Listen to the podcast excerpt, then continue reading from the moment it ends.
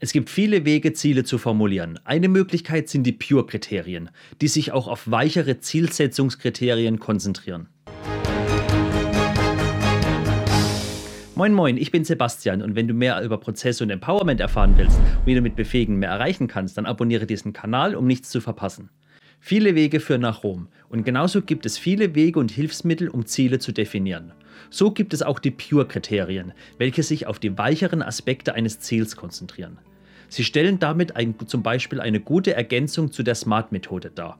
Wenn du dein Wissen dazu nochmal auffrischen willst, schau dir nachher unbedingt mal mein Video dazu an. Und wie so oft stehen die einzelnen Buchstaben des Wortes Pure jeweils für eine Eigenschaft des Ziels. Das P steht für Positively Stated, also positiv formuliert. Man sollte versuchen, seine Ziele positiv zu formulieren, also Worte wie nicht vermeiden. Ich will das anstatt ich will nicht das. Unser Gehirn mag nämlich keine negativen Formulierungen.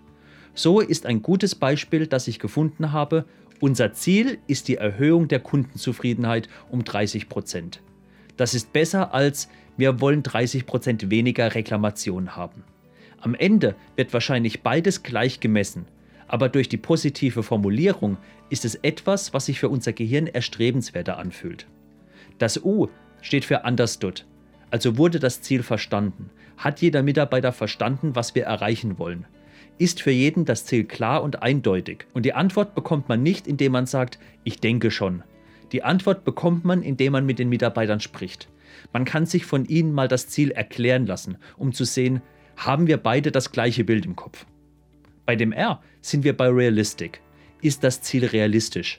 Sind wir überhaupt fähig, das Ziel mit unseren Mitteln, Ressourcen, Fähigkeiten und Erfahrungen zu erreichen? Hier können wir auch gleich das Thema, was brauchen wir, um das Ziel zu erreichen, angehen.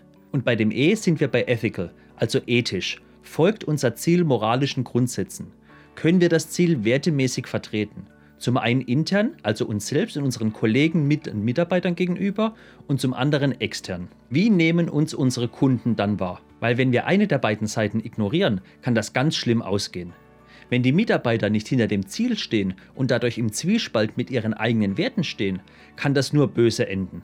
Und bei den Kunden ist es das gleiche. Seltenst sind wir der einzige Anbieter auf dem Markt. Kann dieses ethisch fragwürdige Ziel von uns den Kunden vielleicht dazu bringen, bei der Konkurrenz zu kaufen? Und wenn es dann am Ende schlecht läuft, ist die Frage, wie ihr als Organisation reagiert. Es ist zum Teil das gleiche wie bei einer Disruption. Wie reagiert das Unternehmen und seine Mitarbeiter, also du? In meinem anderen Video bin ich darauf eingegangen. Schau es dir unbedingt mal an. Und hat mein Video dir gefallen, dann habe ich mein Ziel erreicht und würde mich über einen Daumen nach oben freuen. Und abonniere meinen Kanal, damit du mehr über Empowerment und Prozesse erfährst und nichts verpasst.